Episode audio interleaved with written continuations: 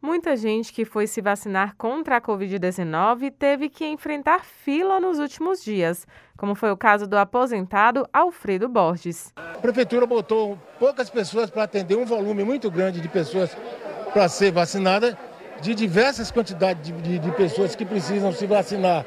Primeira, segunda, terceira dose e quarta dose. Numa fila só imensa, não é possível. Apesar do movimento nos postos da capital, os números não mentem.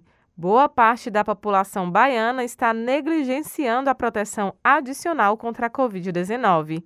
Cerca de 60% da população que tomou a primeira e a segunda dose do imunizante está em falta com a dose de reforço.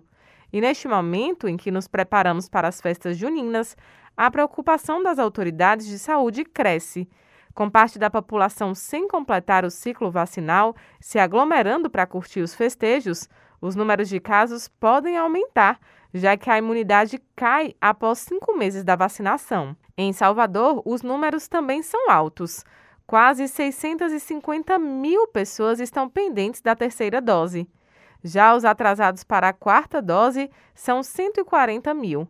E apesar da fila e de outros compromissos, a administradora Vera Barbosa entende que o tempo gasto ao aguardar é um investimento na saúde.